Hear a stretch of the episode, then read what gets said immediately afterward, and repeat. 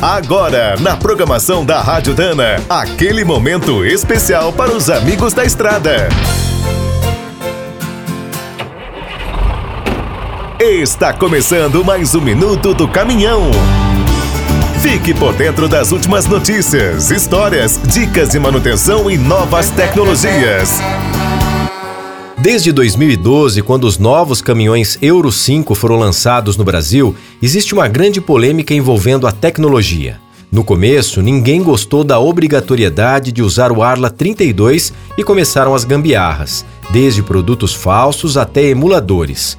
A Polícia Rodoviária Federal e o IBAMA apertaram o cerco, passaram a vistoriar os veículos, o diesel utilizado e a qualidade do reagente.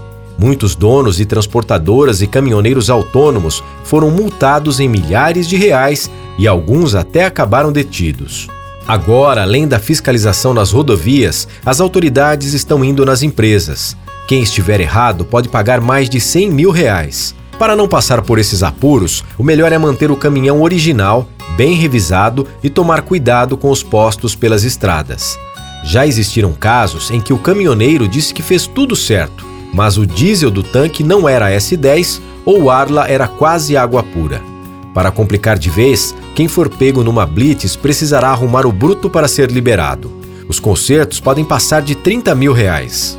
Também é bom ficar atento com a chegada da norma Euro 6 nos caminhões novos a partir de 2022. Será ainda mais severa e cara. Quer saber mais sobre o mundo dos pesados? Visite minutodocaminhão.com.br. Aqui todo dia tem novidade para você. O Minuto do Caminhão é um oferecimento de Spicer e Álvaros, a dupla imbatível em componentes de transmissão, suspensão e direção. Quem é do trecho já sabe, para ficar bem informado, a Rádio Dana é sempre a melhor sintonia.